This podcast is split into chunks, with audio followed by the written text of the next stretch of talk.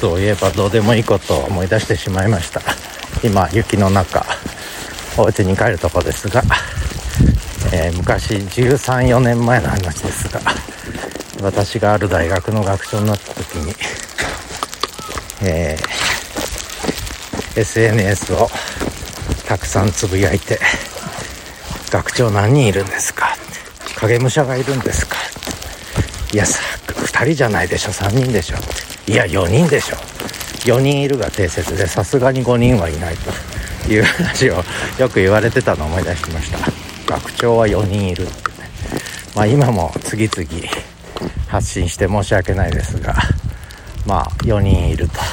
いうことでその時は仕事も4人分以上してましたけどまあそんな話を思い出してしまいました。ただそれだけです。ではまた。お家帰ります。